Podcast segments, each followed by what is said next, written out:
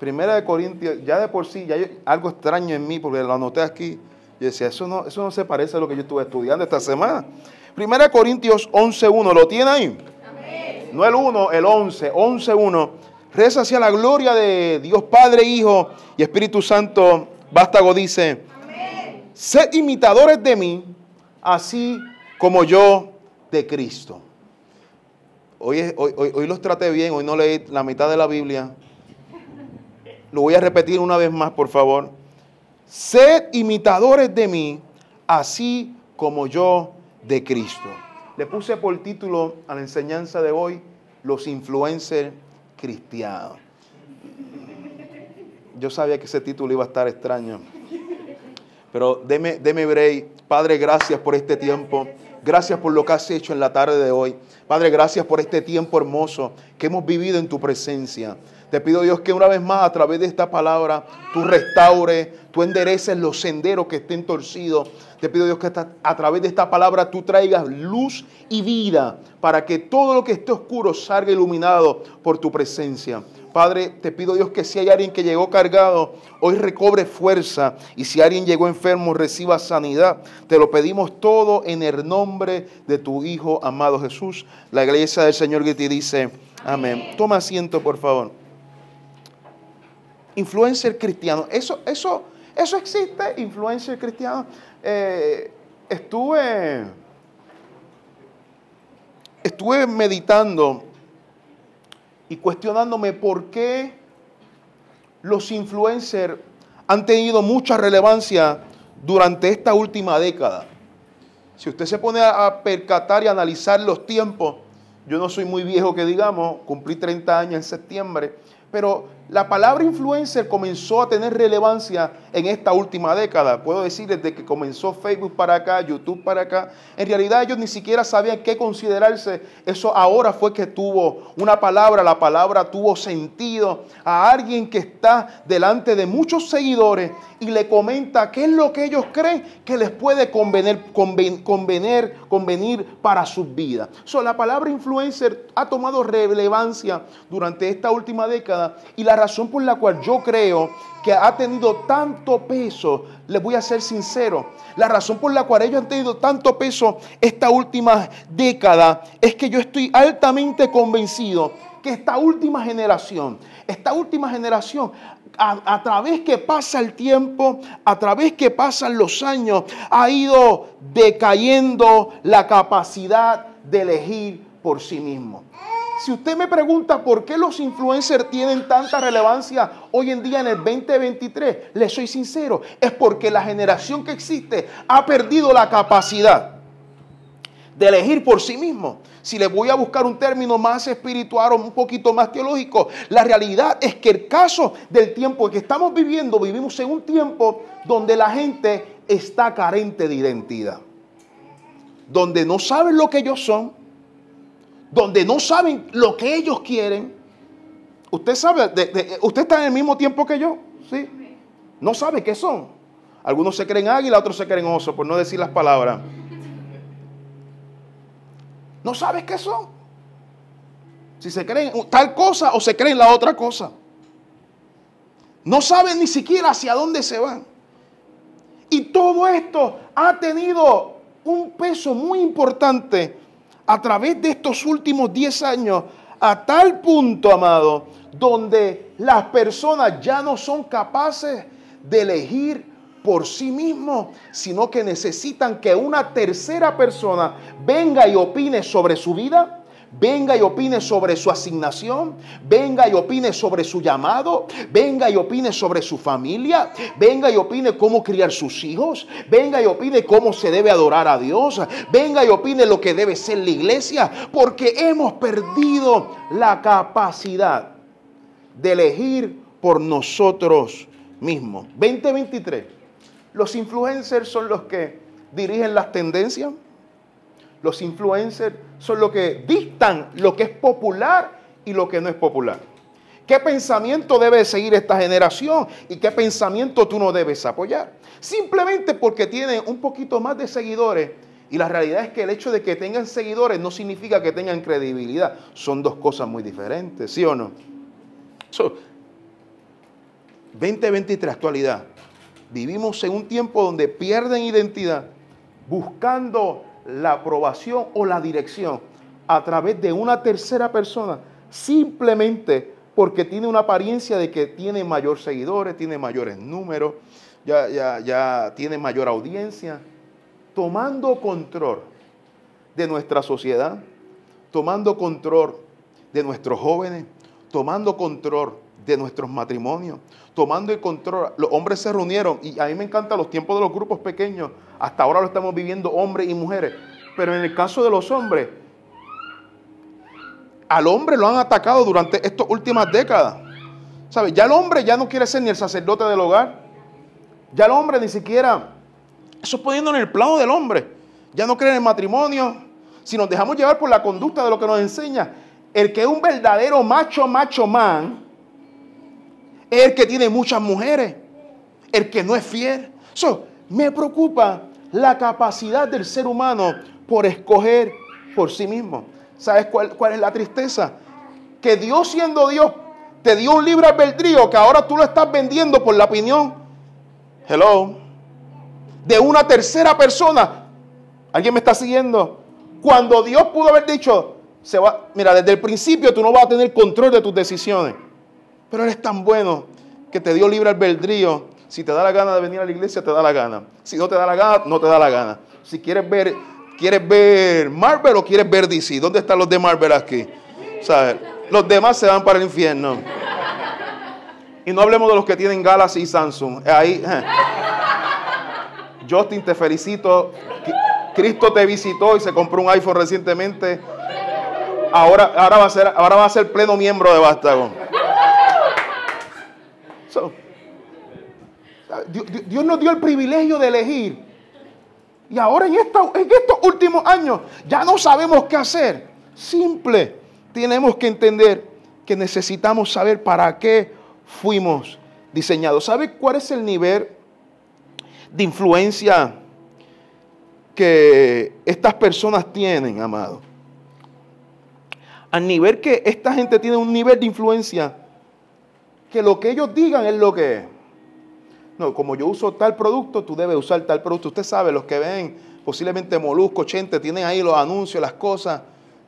Es donde más se están viendo los influencers, que si las que hacen cosas de make-up, no, tienes que comprar este, este, este make-up porque lo uso yo, aun cuando sea tóxico y te dañe la cara, pero como ya lo dijo, ¿sí o no?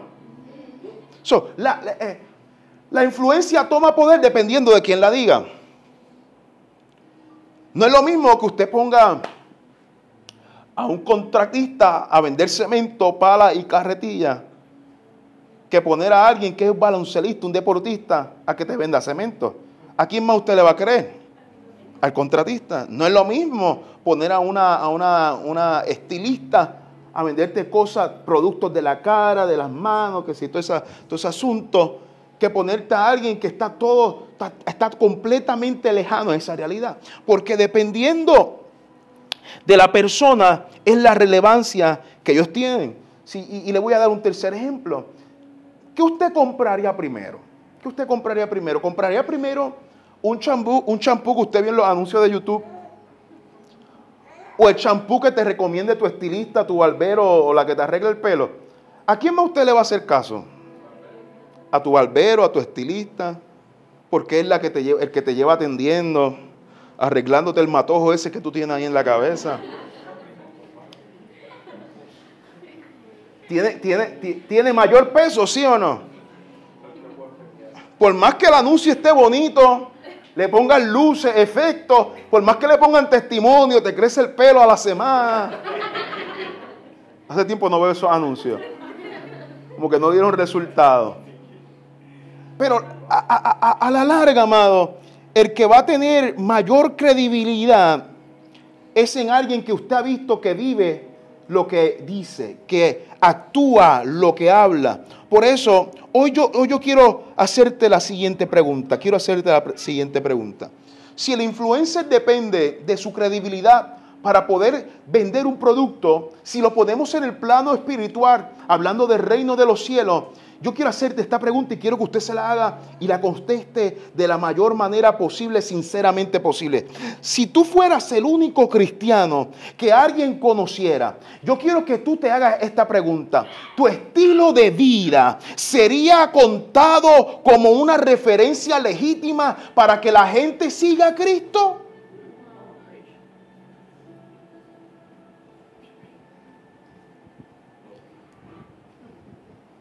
La está contestando, todavía está meditando en ella. ¿Acaso tu, tu estilo de vida, tu conducta, cómo te comportas, cómo hablas, lo que compartes en las redes? Es más, porque las redes es la fácil, porque en Facebook todo se ve, pero lo que compartes en WhatsApp, que es íntimo, ¿acaso tu estilo de vida es digno de usar de referencia para que la gente diga, yo quiero seguir al Cristo que tú sigues. Y es, eso es lo que Dios nos está hablando hoy. ¿No te lo has preguntado?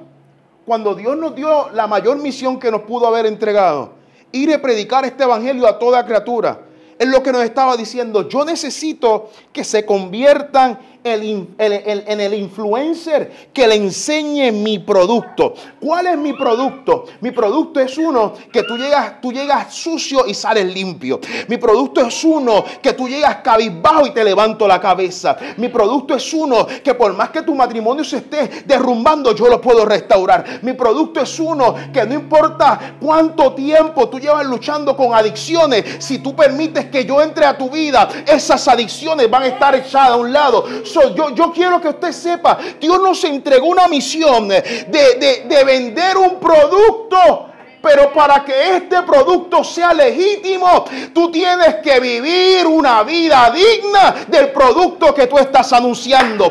Yo no sé si le estoy predicando a alguien, pero yo necesito que tú entiendas que a la hora que Él te dice, necesito que anuncies mi venida, necesito que anuncies mi gracia, necesito que anuncies mi poder, necesito que lo que tú hables sea respaldado con lo que tú haces. En el momento que el influencer tiene la habilidad de vender un producto es porque él tiene la credibilidad ante la gente.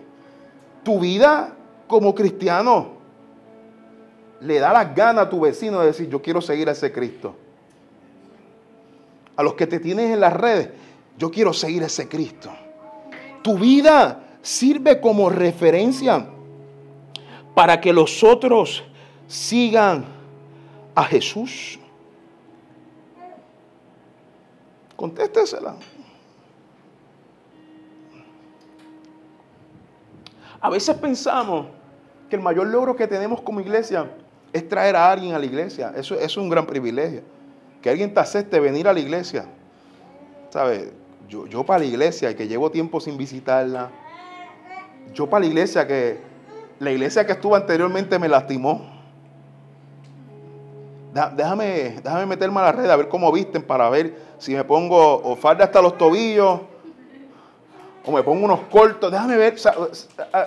yo llevo en la iglesia toda mi vida, o sea, yo no me he apartado, pero he visto las diferencias. Eso sí, para mí, es más, yo como predicador, yo tengo que ver el primero para donde yo voy. ¿O acaso el pastor de Vástago va para todos lados con la gorra que se pone? No. Si eso es para mí, imagínese a alguien que quiere, que lo está invitando para la iglesia que hace tiempo no va. Esa lucha primero, soy, pecador, Dios me ama, Dios me acepta. Pero es que si voy tal como soy, ¿me aceptarán? ¿Me rechazarán? So, seamos, seamos, seamos sinceros. A veces, a veces es un logro poder lograr que alguien venga y decir, sí, voy para tu iglesia. Uno de los testimonios que más a mí me ha fascinado, mientras llevamos pastoreando hace, hace un año y siete meses, eso ha sido, eso ha sido una victoria aquí en Bastamo. Uno de los, de los testimonios más, más lindos que hemos podido recibir es cuando se nos acerca y nos dicen, pastor, por primera vez, por primera vez yo me atrevo a invitar a alguien para mi iglesia. yo, mira, yo no lloro, a mí me da con llorar.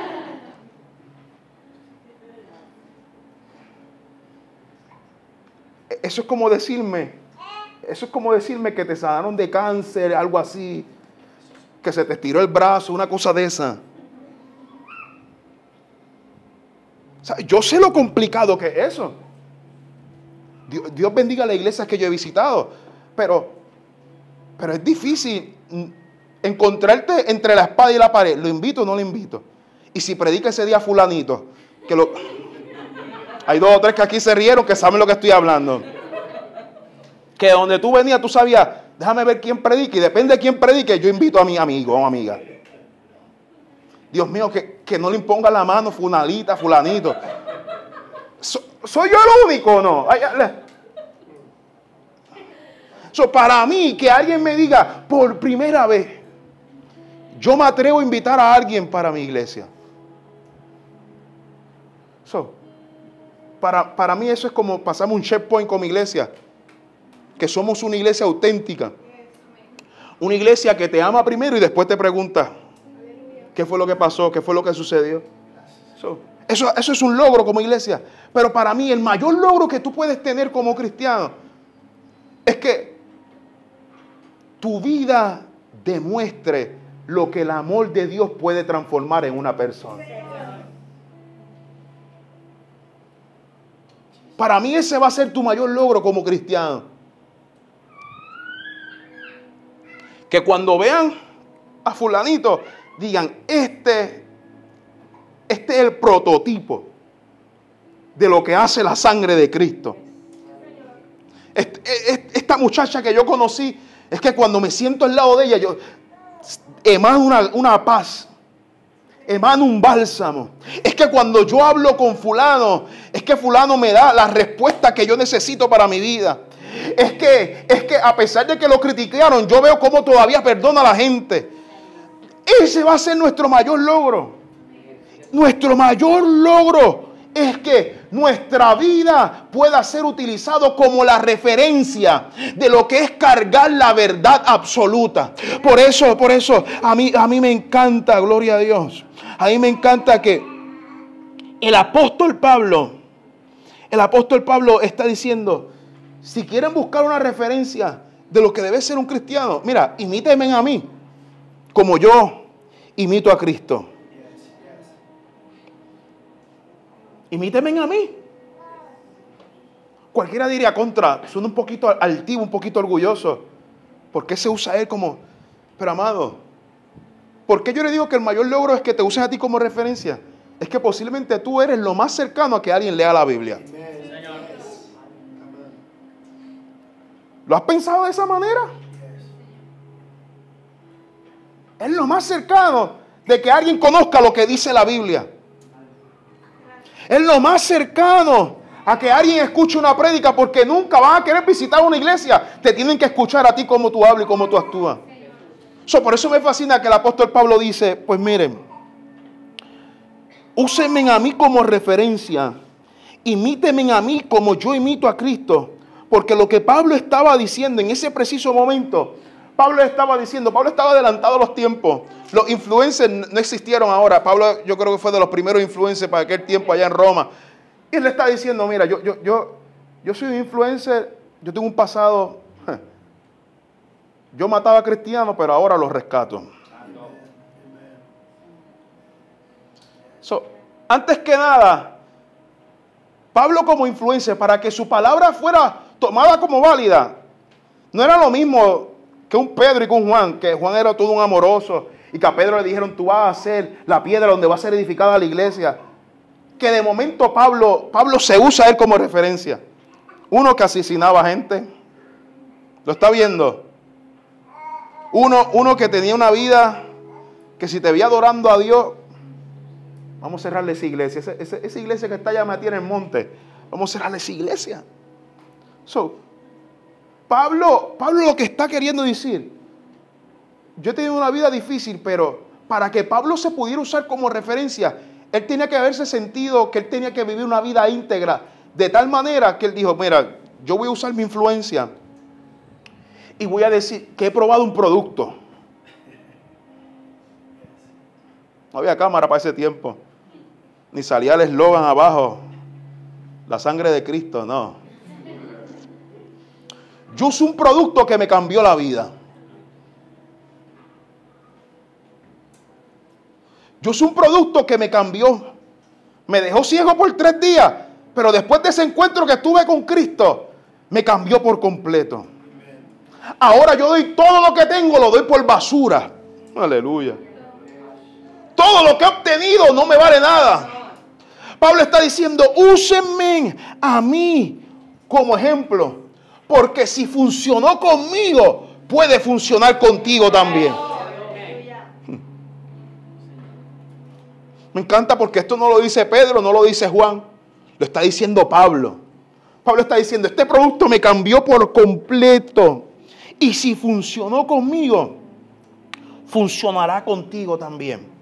So, si aquí estaría William, William se encargó, William es experto en marketing. Y según los que estudian marketing, como toda marca, cualquier tienda, cualquier producto, saben a quién confiarle su producto. Porque sabe quién vende y quién no vende. ¿Saben quién tiene los seguidores reales o esos seguidores son de Afganistán, de allá? Usted ve que tiene ese Instagram fundido de números y la mitad no lo conoce. Pero los que estudian esto saben, mira, posiblemente este tiene menos, menos seguidores que el otro, pero tiene mayor credibilidad del producto que va a hablar. de igual manera, para que Pablo se usara como ejemplo, Pablo sabía que él vivía una vida íntegra y que nadie pondría en tela de juicio lo que saldría de su boca.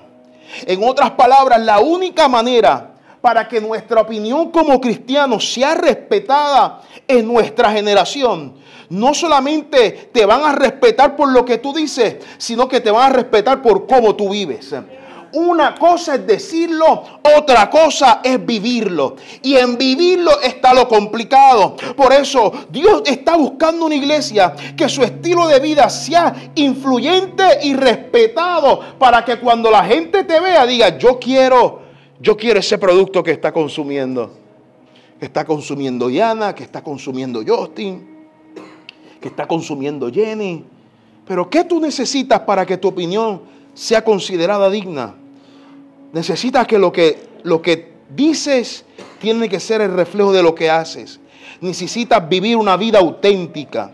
¿Por qué? ¿Por qué necesitas vivir una vida auténtica? Porque esta generación está cansada de una iglesia que solamente predicaba desde detrás de la bocina. Está buscando una iglesia que vaya a tu hogar Está buscando una iglesia que no solamente diga Dios provee, sino que te lleve el pan a tu casa. Está buscando una iglesia que no diga Dios te va, Dios te puede levantar, que una iglesia que vaya y te extienda la mano. Por eso Dios ¿Qué necesitas para que sea, para que sea válida y sea respetada y sea digna tu, tu opinión y tu vida como referencia? Necesitas estas cosas. Necesitas tener una vida íntegra, una vida auténtica para poder decir, úsenme imítenme a mí como yo imito a Cristo. No es que yo sea perfecto, pero es que en mis días malos yo imito a Cristo. No es que de vez en cuando Pedro me saca de la me saca de quicio, pero en los días de mi debilidad yo imito a Cristo. Es que cuando me traicionan yo imito a Cristo es que cuando me escupen, yo imito a Cristo. Que cuando me siento solo, yo imito a Cristo. ¿Por qué me deben usar a mí como referencia?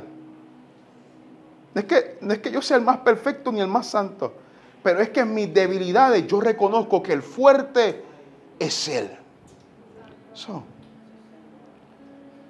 Ahora, ahora te hace sentido por qué Dios te está pidiendo que, que te usen como referencia. Porque no siempre va a estar la iglesia los domingos, ¿sabes? El culto dura una hora y media. ¿Y qué vas a hacer los demás días de la semana? Déjame llamar a los pastores para ver si... déjame ponerte aquí en cámara, predícale. No. ¿Sabes? Los lunes para mí yo lo que quiero es descansar. No me llames. Son bromas. Pero ahora le hace sentido por qué Pablo está diciendo, imítenme a mí. Es que, es que cuando yo soy débil, Cristo se hace fuerte en mí. So, ahora, Pablo está diciendo, si ustedes me imitan a mí, a la larga están imitando a Cristo. So, la pregunta que debemos hacernos hoy, ¿cómo era Cristo? Y si hay algo que yo puedo, con una palabra puedo identificar al maestro, es que Cristo era auténtico. Si usted me, me pregunta, ¿cómo era Cristo? Cristo, Cristo era auténtico. Cristo no pretendió ser otra cosa que no fuera Él. Cristo no pretendió ser Juan, no pretendió ser Elías, no pretendió ser Moisés. Cristo era el mismo con los maestros de la sinagoga. Hello. Como en la casa de Pedro. Cristo era el que jangueaba con los escribas y fariseos, pero que también jangueaba con las prostitutas. Cristo era el mismo en las multitudes, como también en el monte, en los secretos. Cristo, si usted me pregunta, Cristo era auténtico. ¿Y sabes cuál es el problema de ser auténtico hoy en día? Es que ser auténtico significa que tú te tienes que abrir de tal manera que tienes que mostrarte tal y como tú eres. Y eso es difícil hoy en día. Mostrarle tus heridas, mostrarle tus cantazos, mostrarle tus debilidades. El problema de ser auténtico es que usted dice, es que yo tengo una lucha, porque si yo te cuento con lo que yo lucho, si yo te cuento las cosas que yo no le he contado a nadie, si yo te cuento mis pecados, posiblemente tú dejes de hablarme. El problema es que ser auténtico hoy en día es muy difícil.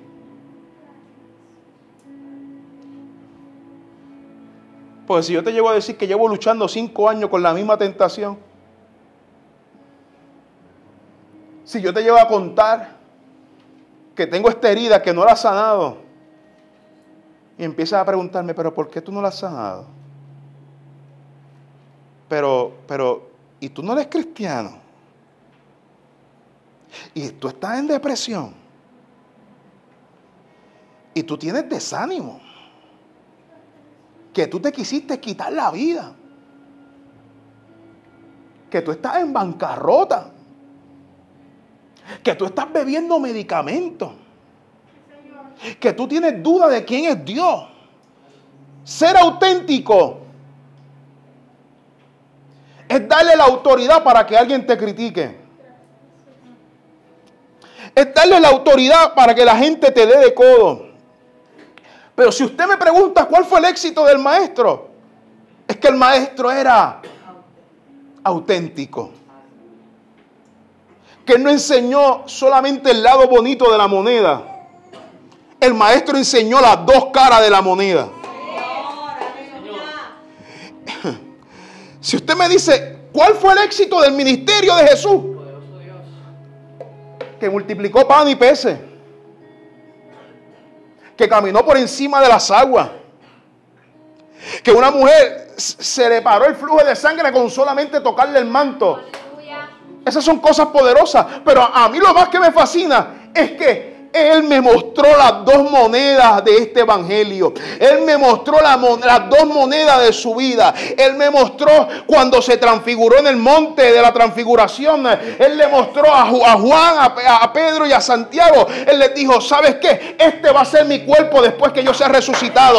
Pero también, aleluya, cuando llegue el momento, sentido, ya anteriormente demonios lo habían atacado. Ya venían brujas, hechiceros, lo habían atacado. Pero por primera vez no hay demonios no hay Zambalá ni Tobía. Y por primera vez Él quiere renunciar a su llamado. El Hijo de Dios. El que, el que sanaba enfermo. El que multiplicó pan y peces. Me mostró la otra cara de la moneda. Y en la otra cara de la moneda van a llegar momentos que te vas a querer rendir. Van a llegar momentos donde vas a decir, Padre, pasa de mí esta copa. Va a llegar el momento donde Él dijo, estoy triste hasta la muerte. Samuel, no somos solamente nosotros. Ese fue el clima del ministerio de Jesús. Que Él me está diciendo, en este caminar, no todo va a ser cooking and cream. No siempre va a estar descendiendo fuego del cielo, Elías. No siempre David va a estar danzando. De vez en cuando, si te, si te me envuelve mucho, va a estar mirando a la mujer que no es tuya.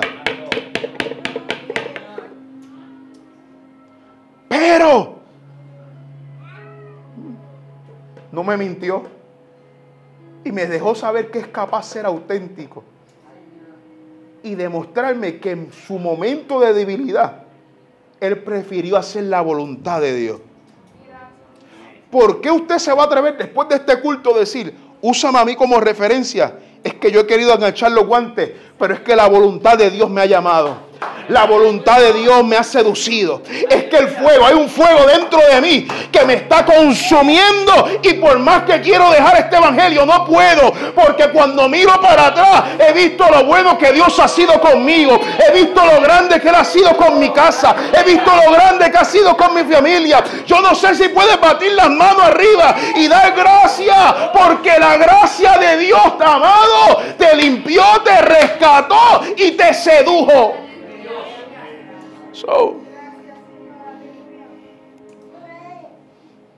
Ser auténtico. Si queremos decir, imítame a mí como imitan a Cristo, como yo imito a Cristo, es que tenemos que ser auténticos como Él lo hizo. El problema es que vivimos una generación donde hay demasiado filtro.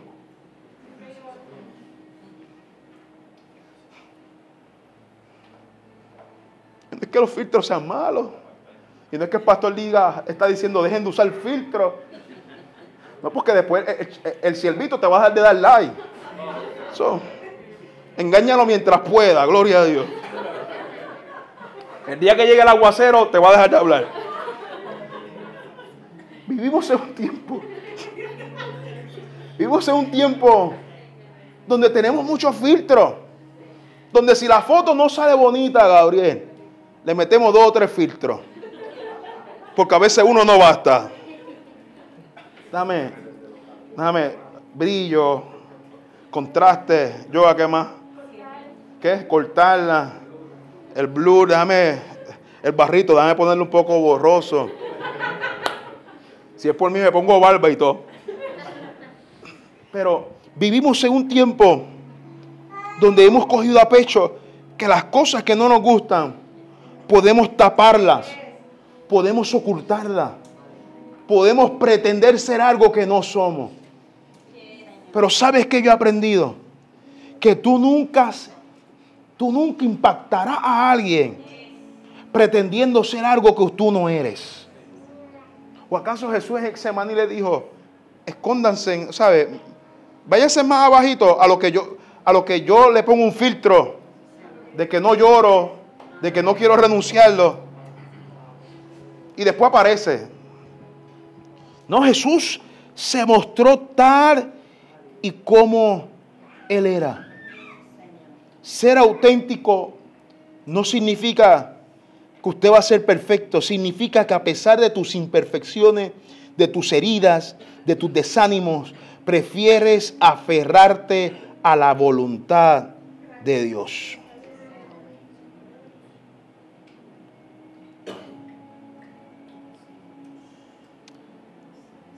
Si usted me pregunta a mí, ¿cuál fue la razón por la cual David no perdió su reinado y Saúl sí lo perdió?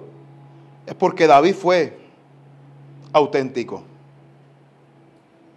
Para mí, de los dos, el más carnú era David. ¿Sabes? Mandó a matar al, tipo que se la ligó y lo mandó a matar. David hizo un par de cositas, iglesia. ¿Para qué lo ponemos? Pero ¿cuál, ¿cuál fue la diferencia? Es que David dijo, yo he pecado, yo reconozco mi falta. Y supo humillarse delante de la presencia del Señor. ¿Sabes cuál va a ser tu secreto de tener una vida exitosa como cristiano? Es que cuando caigas te arrepientas. Es que cuando falles sepas saber que en la presencia de Dios puedes encontrar un abrazo, puedes encontrar una reconstrucción, puedes encontrar una restauración. ¿Sabe cuál fue el secreto de David? Es que supo, supo, Supo pedirle perdón a Dios. Y esto es lo que Dios nos está enseñando. Ser auténtico significa reconocer nuestros errores en vez de esconderlos, en vez de taparlos, en vez de ponerle filtro. Y yo sé que es más fácil esconder nuestras heridas. Yo sé que es más fácil ponerle dos o tres filtros a nuestra, a nuestra vida, empezar a sonreír y que todo está bien. Pero yo quiero que usted sepa que en el reino de Dios, Dios nunca va a transformar algo que tú estés ocultando. Lo único que Dios transforma es lo que tú pones a su en la presencia de Él, es lo que tú confiesas delante de su presencia. Usted se podrá seguir engañando usted mismo. No, que usted es feliz como usted está. Que usted está viviendo, está viviendo la mejor vida de su vida y usted sabe que no lo es. Y sigue escondiendo heridas del ayer. Y sigue escondiendo raíces, falta de perdón. Sigues escondiendo lo que te hizo tu papá, tus amistades, tu círculo de amigos. Y tú dices, no, yo estoy bien. Dios te dice, lo que tú me escondas yo no lo puedo transformar. ¿Se acuerda la historia de Jacob? ¿Se acuerda Jacob luchando con el ángel? ¿Usted escucha ese corito? Jacob luchó con un ángel. No voy a cantar.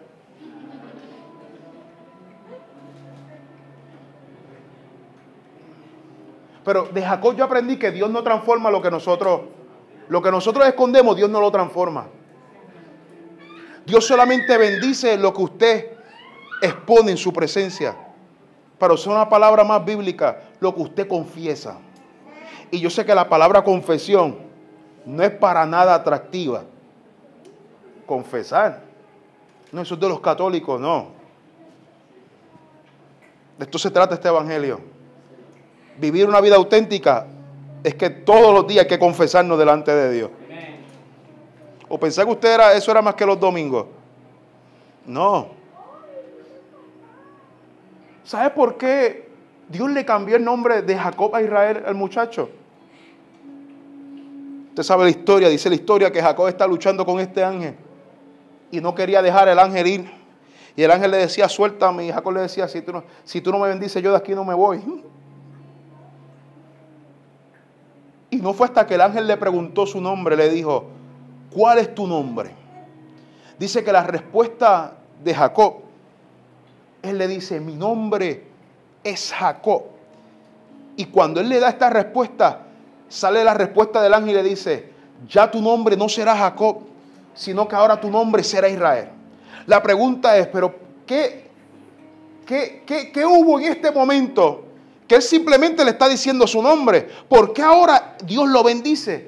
Si usted va 20 años antes, 20 años antes, a Jacob le habían hecho esta misma pregunta. ¿Cuál es tu nombre? 20 años antes, él le dice a su mamá, mami, voy a engañar a papi. Yo hice un trueque con mi hermano y mi hermano me dio su primogenitura. Pero para que papi no se entere, como está ciego, ponme pelo de oveja. Pásame la ropa de él. Que si él me toca, como él no me ve, pero si me toca, sepa que está tocando Esaú. Y dice la palabra de Dios que cuando el padre le pregunta, ¿cuál es tu nombre? La respuesta de Jacob, mi nombre es Esaú. En ese momento él engañó a un hombre, él engañó a su padre y recibió la bendición de un hombre, pero no recibió la bendición de Dios. Veinte años después, está luchando con un ángel y por segunda vez le preguntan, ¿cuál es? Uh, lo que tú ocultas, Dios no lo puede transformar. Yo lo voy a repetir una vez más. Lo que tú ocultas, Dios no lo puede transformar. Puedes seguir viniendo domingo tras domingo, pero hasta que tú no se lo entregues, Dios no lo va a transformar. Y ahora en esta ocasión Jacob le dice, mi nombre es Jacob. Mi nombre es usurpador. La primera vez engañó a un hombre, pero esta segunda no te voy a engañar a ti. Dios está necesitando una iglesia auténtica. Que cuando vaya a la presencia de Dios y te pregunten cuál es tu nombre, aunque te abochorne, aunque te, te avergüences de ti mismo, de las barbaridades que hiciste esa semana. Pero qué bueno es saber que en la presencia del Padre hay plenitud de gozo. Qué bueno es saber que a pesar de que soy un usurpador, Él me va a cambiar mi nombre. Porque en vez de preferir esconderle mi condición, le mostré mi condición tal y como estaba para que Dios la pudiera transformar. Te pregunto en esta tarde, ¿cuál es tu nombre? ¿Cuál es tu nombre?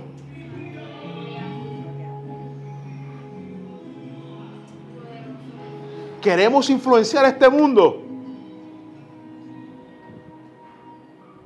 ¿Queremos marcar esta generación? Queremos que la iglesia del 2023 no sea recordada como la iglesia de los, de los 2000, de los 90, de los 80.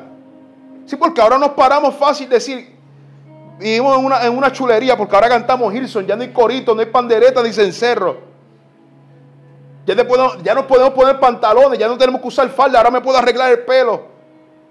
Pero yo no quiero ser recordada como la iglesia que era falsa. Quiero ser recordado como la iglesia que era auténtica.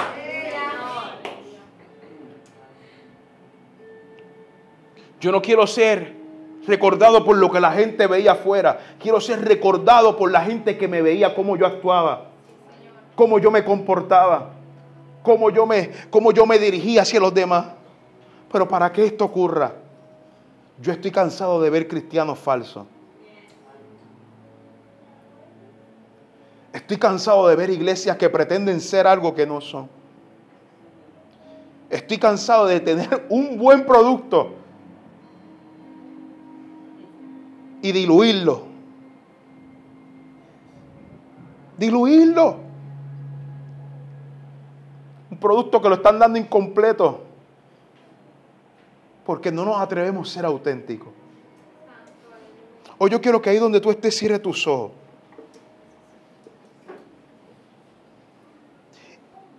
Y yo quiero que tengas una conversación real con Dios.